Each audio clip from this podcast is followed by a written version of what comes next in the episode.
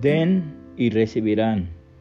Lo que den a otros les será devuelto por completo, apretado, sacudido para que haya lugar para más, desbordante y derramado sobre el regazo.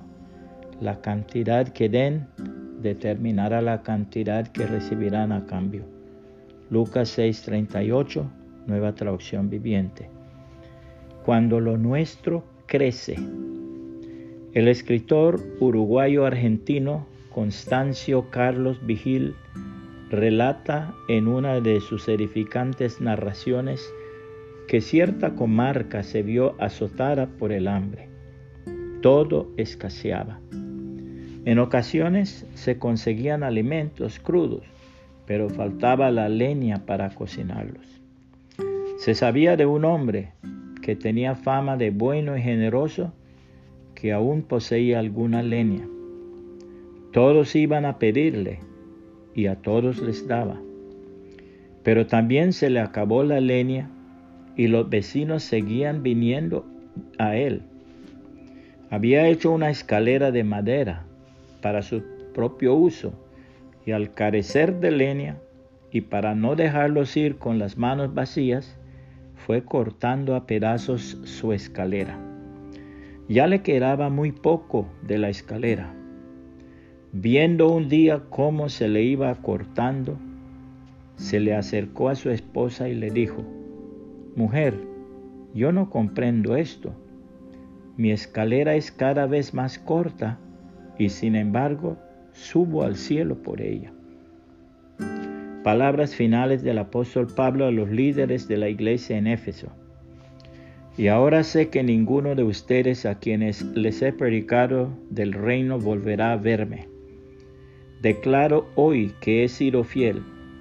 Si alguien sufre la muerte eterna, no será mi culpa, porque no me eché para atrás a la hora de declarar todo lo que Dios quiere que ustedes sepan. Ustedes cuídense a sí mismos y cuiden al pueblo de Dios. Alimenten y pastoreen al rebaño de Dios, su iglesia, comprada con su propia sangre, sobre quien el Espíritu Santo los ha designado líderes. Sé que después de mi salida vendrán en medio de ustedes falsos maestros como lobos rapaces y no perdonarán al rebaño. Incluso algunos hombres de su propio grupo se levantarán y distorsionarán la verdad para poder juntar seguidores. Cuidado, recuerden los tres años que pasé con ustedes, de día y de noche mi constante atención y cuidado, así como mis muchas lágrimas por cada uno de ustedes. Y ahora los encomiendo a Dios y al mensaje de su gracia, que tiene poder para edificarlos y darles una herencia junto con todos los que Él ha consagrado para sí mismo.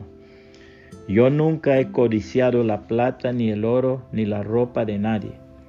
Ustedes saben que mis dos manos han trabajado para satisfacer mis propias necesidades e incluso las necesidades de los que estuvieron conmigo y he sido un ejemplo constante de cómo pueden ayudar con trabajo y esfuerzo a los que están en necesidad. Deben recordar las palabras del Señor Jesús.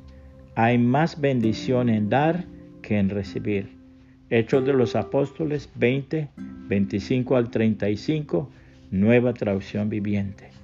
Puede compartir esta reflexión y que el Señor Jesucristo le bendiga y le guarde.